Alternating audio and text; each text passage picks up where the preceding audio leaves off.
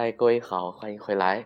现在是北京时间的呃晚上八点三十分啊，我刚刚去小伙伴家吃完火锅回来啊，在北京一年的时间啊，过着单身汉的生活，一人吃饱全家不饿，这样也挺好啊。好的，我们今天接着来说到关于嗯风雨洛神赋的故事。夺太子位的过程中，最重要的事情就是打击曹植，而打击曹植最狠的，就是绝缨事件。因此，很有可能绝缨事件是这位有智术的郭后献纳给曹丕的计策。他是隐藏在曹丕身后，真正的策划者。仔细品味起。这起事件，你会发现这个计划阴毒而细腻，它的成功完全建筑在对人心的掌握上。曹植对甄宓的倾慕心，吉本等人对汉帝的忠诚心，以及曹丕对太子位的野心，每一种心态都有它独特的功能，利益链。一环接一环，环环相扣，每一环都吃定上一家。曹植被甄宓吃定，甄宓被曹丕吃定，曹丕却被郭女王吃定。于是，在揭开政治阴谋的盖头时，我们发现里边另外裹着一层宫闱争斗的面纱。如此绵密细腻的谋划，大概只有天生感情敏锐的女性才能有此手笔吧。作为进门还不足一年的郭女王，若要扳倒与曹丕相濡以沫这么多年的甄宓，获得宠幸，只有行非常之策，才能达到目的。于是。在建安二十一年的某个时间，郭女王向曹丕献了这个绝缨之策，然后曹丕给甄宓下达了指示。当曹丕带着郭女王离开邺城之后，曹植惊喜地发现自己朝思暮想的甄宓出现在自己面前。我们甚至能想象出，郭女王离开邺城时，唇边带着的那一丝得意笑容。甄宓啊，甄宓，这一次无论你成功与否，都将不再受君王宠爱。这是一个无懈可击的计谋。通过这个计策，不光曹丕成功的打击了曹植。郭女王也成功的打击了甄宓，这是一石三鸟之计。郭女王巩固了自己在曹丕心目中的地位，赢得了曹丕的太子宝座，还让最大的竞争对手甄宓被迫给曹丕戴上了绿帽子。以郭女王对曹丕的了解，她知道这个男人即使是主动拿绿帽子戴，也会归咎到别人身上。事实也如他所预料的那样，曹丕登基之后，立刻冷落了甄宓，专宠他一个人。甄宓被郭女王谗言所害，死时披发覆面，以糠塞口。极为凄惨，而郭女王却在曹丕力排众议的支持下，坐上了皇后的宝座。现在整个事件的轮廓似乎清楚了，可我们的探索仍未结束，因为还有一点尚没有澄清：一个妻子。也许会替丈夫去诱惑另外一个男人，但不会心甘情愿这么做，更不会有什么好心情。尤其是这个让自己自荐枕席的人，还是夫君的另一位姬妾。这对女人来说是耻辱，不是炫耀。这一切都无法解释他在建安二十二年在做这些事情时的快乐心情。我相信他当时的那种兴奋是发自内心的。难道说甄宓在与曹植的交往中爱上了他？这有可能，但没有任何证据能证明这一点。难道说甄宓爱曹丕爱得太深，所以你快乐，我也快乐？这也有可能，但也没有任何证据能够证明。曹植也罢。曹丕也罢，史书里对甄宓对他们都没有什么特别的感情。那个时代的女性，当她对爱情失去兴趣的时候，真正能让她开心的，只剩一件事：她的孩子。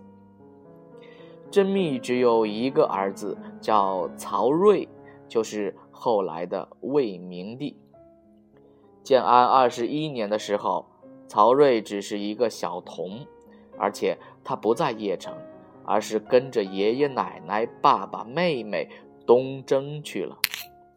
他在邺城的这些惊心动魄的斗争中扮演的是什么角色呢？我一开始猜测，也许是曹丕故意带走了曹睿，以迫使甄宓完成他的计划。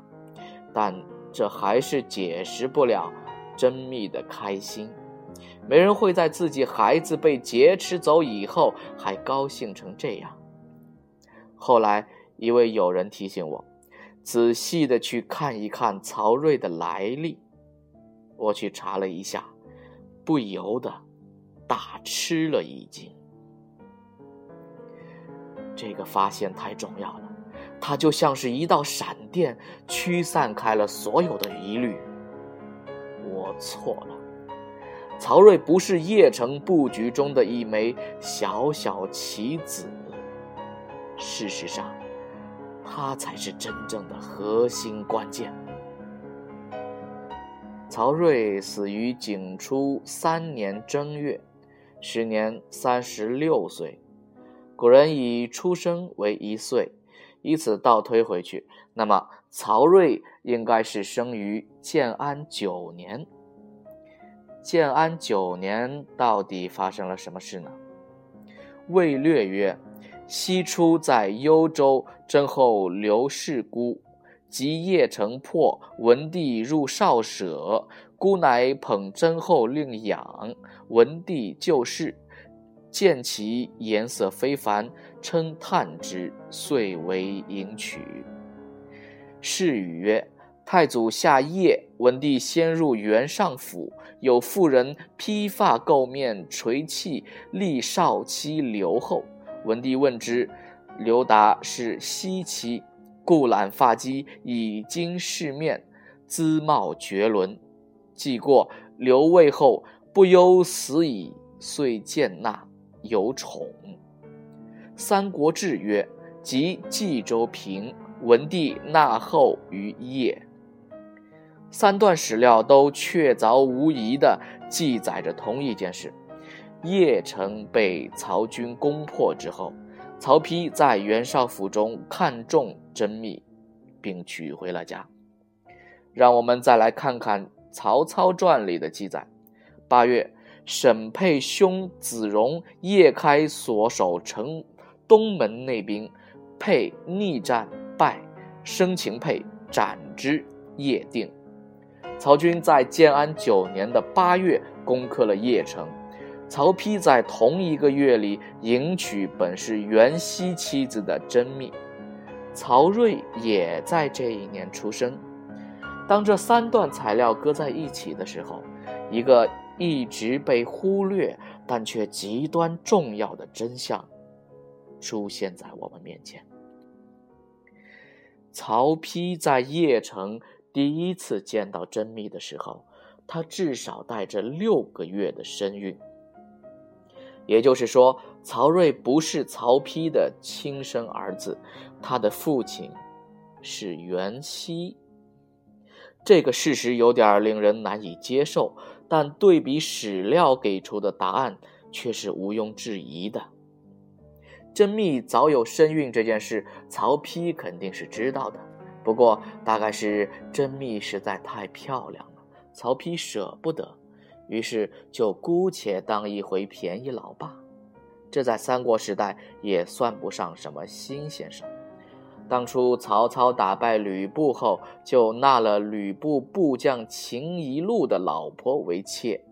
秦氏当时已经怀孕，后来生下一子，被曹操养为义子，名字叫秦朗，后来位至骁骑将军。这件事曹操肯定是不知道的。打完邺城之后，他忙着征讨袁谭，然后远征乌丸，回头还要征讨高干、管淳。等到忙完这些事情，回到邺城，已经是建安十年的年底。他所看到的就是新娶的儿媳妇儿给他生下的大胖孙子，已经一岁多。这是曹操的第一个孙子，他十分喜欢。《明帝纪》里说：“明皇帝惠睿，字元种，文帝太子也，生而太祖爱之，常令在左右。”明成祖朱棣曾经犹豫是否立儿子朱高炽为太子，就去问谢晋，谢晋回了三个字：“好圣孙。”意思是朱高炽有个好儿子朱瞻基，于是朱棣才下定决心。可见长孙是立嗣中很关键的一个因素，可以拿到不少的加分。曹丕既然志在帝位，当然不会说破这位长孙的真实身份。曹丕的打算是，反正自己还年轻，等到有了亲生儿子。再把曹睿剃掉就是了。可惜的是，在随后的十几年里，曹丕就像是中了诅咒一样，生下的儿子几乎全部夭折，唯一健康的只有这个流着袁氏血脉的小孩子。曹操对曹睿的喜爱日甚一日，甚至感慨说：“吾寄于尔三世矣。”意思就是说，曹家要流传三代，就要靠你了。为了掩饰谎言，必须要说更多的谎言。当谎言的数量积累到一定程度时，曹丕已经无法回头。他已经不敢向父亲解释这孩子不是曹家的，是袁家的，也没法解释为什么拖到现在才说出来。更麻烦的是，曹植那时候也有了自己的儿子，而且是两个。如果曹操知道了曹睿的身世，他在曹植和曹丕之间如何选择，没有任何悬念。于是，就这么阴差阳错，曹睿以长孙的身份被抚养长大。知道他身世的人，都三针。七口。知道这个真相之后，我们回过头来查阅资料，就会发现许多有趣的细节。比如，曹丕一辈子生了九个儿子，包括名义上的曹睿。除了曹睿之外，其他八个儿子里，三个早夭，剩下个个体质孱弱不堪。除了曹林以外，没有能活过二十岁的。而曹林和曹睿岁数相差至少有十五到二十岁，在夺嫡的斗争中，曹睿差不多可以说是没有敌手。可就在形势如此明朗的情况下，曹丕对立嗣的态度是什么呢？魏略曰：“文帝。”有意欲以他继子京兆王为嗣，故久不拜太子。唯一的解释只能是曹丕知道曹睿不是自己的种，所以才百般拖延，期待着自己的孩子快快长大。可惜天不随人愿，还未等其他子嗣长大，曹丕先撒手人寰。一直到他临终前，还对曹林念念不忘，最后选无可选。才勉强让曹睿上位。史书将其归咎为曹密被杀的缘故。现在我们知道了，曹丕只是不愿鸠占鹊巢。至于曹睿立嗣的经过，与建安二十二年也有着莫大的关系，同样惊心动魄。我会在稍后的段落里详细的叙述。好了，朋友们，今天就到这里。是不是万万没想到，原来曹睿不是曹家的血脉，而是袁家的血脉？太颠覆人的三观了，是不是？当然了，我还要重复的一点就是，千万不要把这篇文章当做真正的呃有史可查的一个考据的真真实的历史，这只是一种假设而已。如果认真，你就输了。好了，不多说了。嗯，今天是一月八号，一会儿我就要去看《星球大战》的首映，在零点的时候。好了，所以不跟你多说了，我现在要养精蓄锐啦。再见，晚安。